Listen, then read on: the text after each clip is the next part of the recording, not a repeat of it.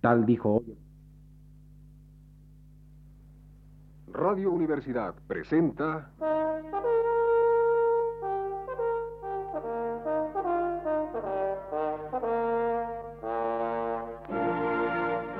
Testimonios.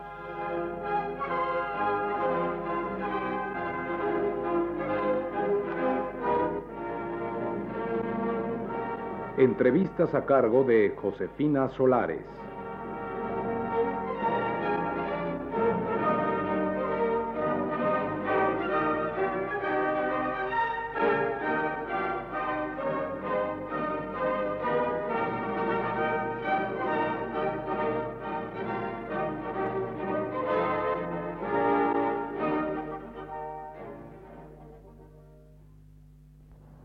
Está con nosotros el realizador del cine, Jorge Fons. Eh, señor Fons, ¿cuáles son los problemas más graves a que se enfrenta el nuevo realizador en el cine mexicano? Bueno, desde luego,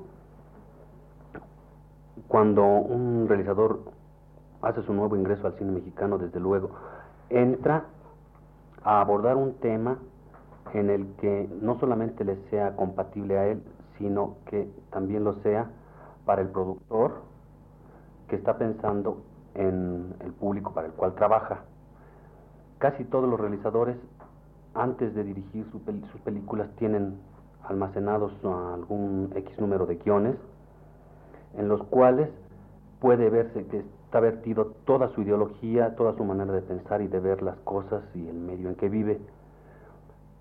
Pero al enfrentarse a un trabajo profesional con un productor profesional, ahí tiene que revalorar su punto de vista, su visión de las cosas y la temática, porque el productor de la forma más fácil le hará ver que ese producto habrá de llegar sin problemas y abarcando la mayor cantidad de público en el aspecto comercial, desde luego. Entonces, ese es el, el primer eh, digamos, obstáculo con el que cuenta el director. Ahora bien, yo siempre he creído que se tiene que hacer una cierta revaloración de las necesidades que uno tiene de ver los problemas, es decir, revaloración de los problemas que uno ve con respecto al, a los problemas que finalmente le va a enviar uno al público. Esto es que de un tema que trate algún aspecto social, habrá que darle una X vuelta para darle todos los eh, matices eh, eh, comerciales para que se convierta en un producto que tarde o temprano el espectador quiera ver y le sea fácil de entender porque también existe la creencia de que el espectador tiene un, cuenta con un nivel bajo de entendimiento, cosa que desde luego con la cual yo no estoy de acuerdo, pero que el productor desde luego sí toma en cuenta. ¿Y qué es lo que le hace pensar que el público del cine mexicano sí tiene un nivel suficiente para entender cualquier tema? Bueno, tiene un nivel suficiente para entender cualquier tema y cualquier tratamiento que se dé a cualquier tema, porque eso, el público de aquí, como el de cualquier parte, lo que va a ver reflejado en la pantalla es su realidad, las cosas que lo accidentan todos los días, y yo creo que nosotros los cineastas no hablaríamos de otra cosa, sino de eso. Entonces, en cualquier forma que tratáramos esos problemas, siempre y cuando estos fueran tratados con una gran veracidad y con una gran claridad, que es también obligación nuestra, serían perfectamente eh, entendibles, asimilados y, gustados por el público mexicano, en este caso, eh, porque además hemos tenido pruebas de ello. Eh, es eh, casi ya de todos conocido que el público mexicano cada vez va menos al cine porque cada vez se le ofrecen menos posibilidades de entretenimiento, de distracción y principalmente de interés. El cine mexicano en este momento yo creo que no está aportando absolutamente nada ningún elemento de interés al público. el público mexicano prefiere en estos momentos la televisión o la prensa o la revista o, el, eh, simplemente la realidad cotidiana, es decir, es más interesante la calle que el cine, muchísimo más interesante la televisión que el cine y la prensa, porque de alguna manera son órganos que están hablando de una realidad que estamos viviendo todos. Y el cine efectivamente no está hablando ni reflejando ninguna realidad con la cual el espectador pueda identificarse. Esto es, entonces, que el espectador sí puede entender cualquier tipo de película siempre y cuando ésta vaya orientada a hablarle de la realidad que este público está viviendo. Entonces, no siendo el público, ¿quién sería el responsable de la mala calidad de nuestro cine? Bueno, yo creo que si hablamos de la calidad de nuestro cine como producto, podríamos hablar de la calidad de nuestros muebles o de nuestra maquinaria pesada o de, nuestro, de nuestras fresas de exportación, porque de, alguna manera son productos que elaboramos eh, los mexicanos. Eh, si su demanda de alguno de estos productos es pobre, es porque algo, anda mal en ella, en estos productos. En el caso concreto del cine, hay un momento en que se pierde uno en consideraciones al respecto. Hablan algunos de una época gloriosa del cine mexicano en que, todo, en que el producto se vendía con una gran facilidad, el cine mexicano abarcaba una gran cantidad de mercados extranjeros, en el propio país metía una grandísima cantidad de gente a las salas. Y resulta que hasta, que hasta en el aspecto cualitativo eh, este cine traía premios o por lo menos traía menciones en, en los certámenes en el extranjero.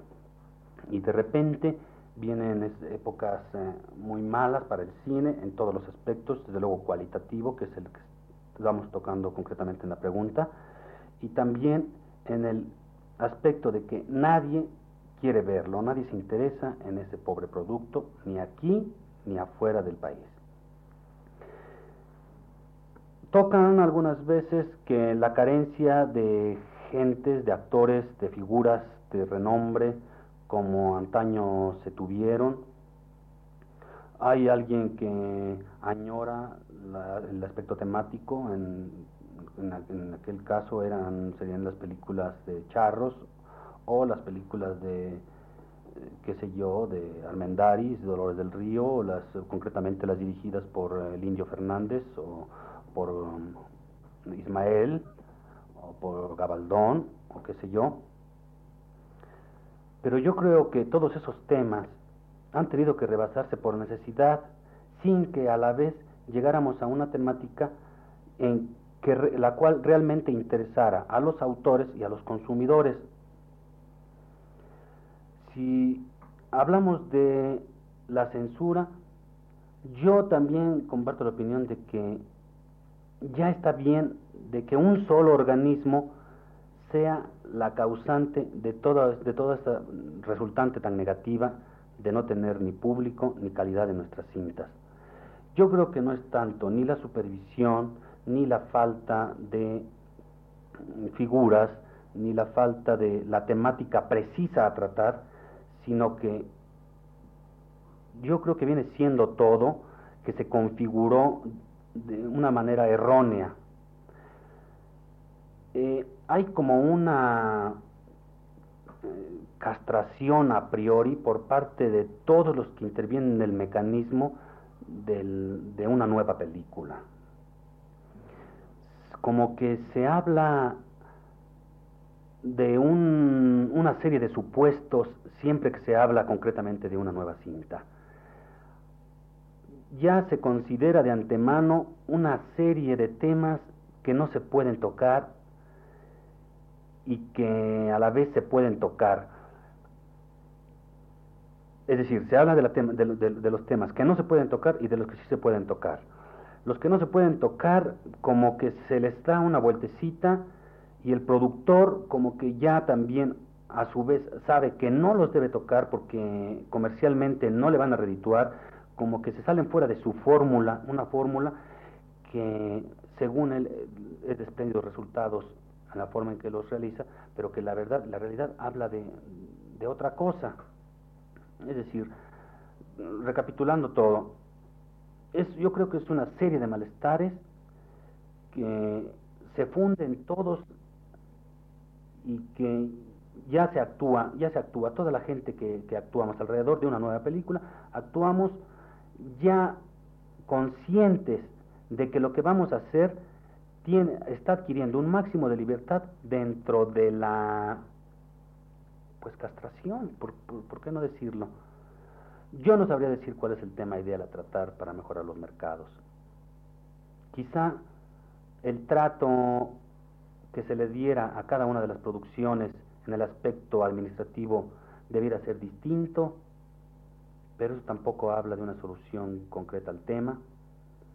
Ahora, si hablamos concretamente de la libertad que alguien, que algún realizador utilizaría para tratar un tema político, por ejemplo, cosa que a mí en lo particular me agradaría, esa misma libertad la querría quizá otro realizador para practicar una serie de cine pornográfico.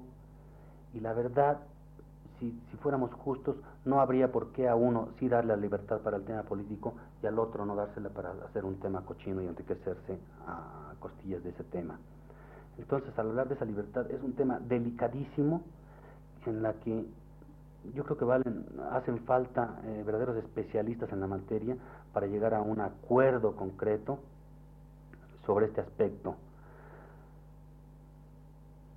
Yo no sé, yo, yo lo, a lo último que puedo llegar es a decir que el cine más honesto consigo mismo, es decir, con el realizador, sería el que diera la pauta para hacer un cine un poco mejor, aunque alguien podría decir que la pura honestidad de un cineasta no sería suficiente para mejorar este producto que viéndolo eh, fríamente sí podemos ver que está teniendo unos pésimos resultados. El señor Fons, en su más reciente película Los Cachorros, basada en una novela de Vargas Llosa, ¿qué experiencia significó para usted el contar con una obra de tanta calidad y qué problemas le trajo esto consigo? Bueno, en principio, em,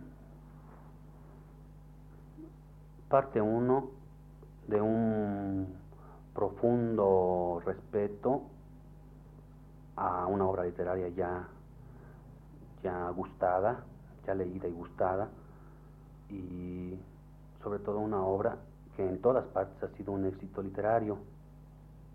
Yo me aterro cada que alguien me dice, ¿cómo le hiciste con esa obra tan bellísima? Porque, porque la verdad es que la novela es bellísima y yo de mi película no, no, no sé en absoluto qué, qué, resultó de ella, aunque ya la he visto. Lo que sí sé es que de alguna manera es mi película porque la enfoqué del modo en que yo creí que la obra me accidentaba a mí.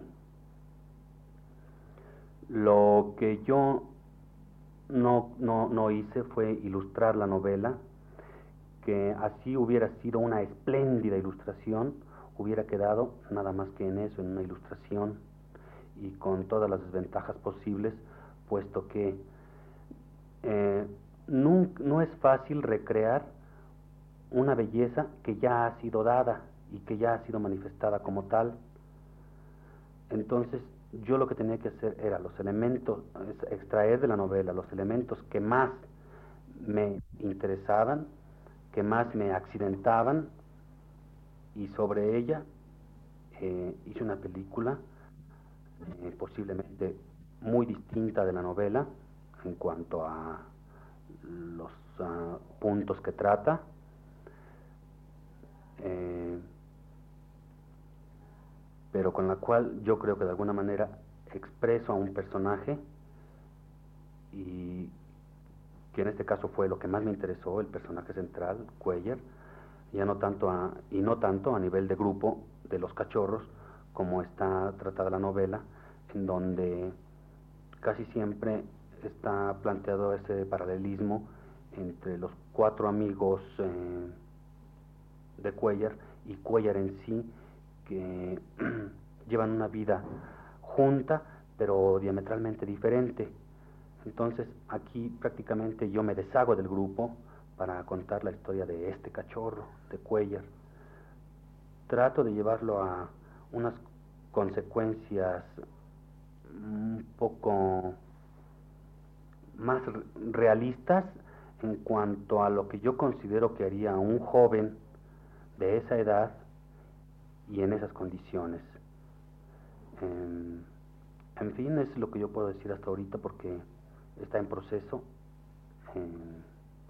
y lo que a mí me interesa es que cumpla como película, aunque con la novela tenga unas diferencias básicas. Muchas gracias, señor Fons. Esta noche estuvo con nosotros el realizador de cine Jorge Fons. Radio Universidad presentó...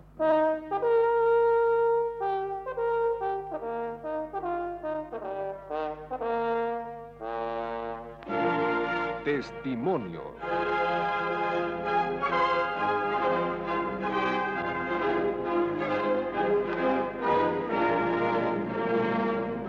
Entrevistas a cargo de Josefina Solares.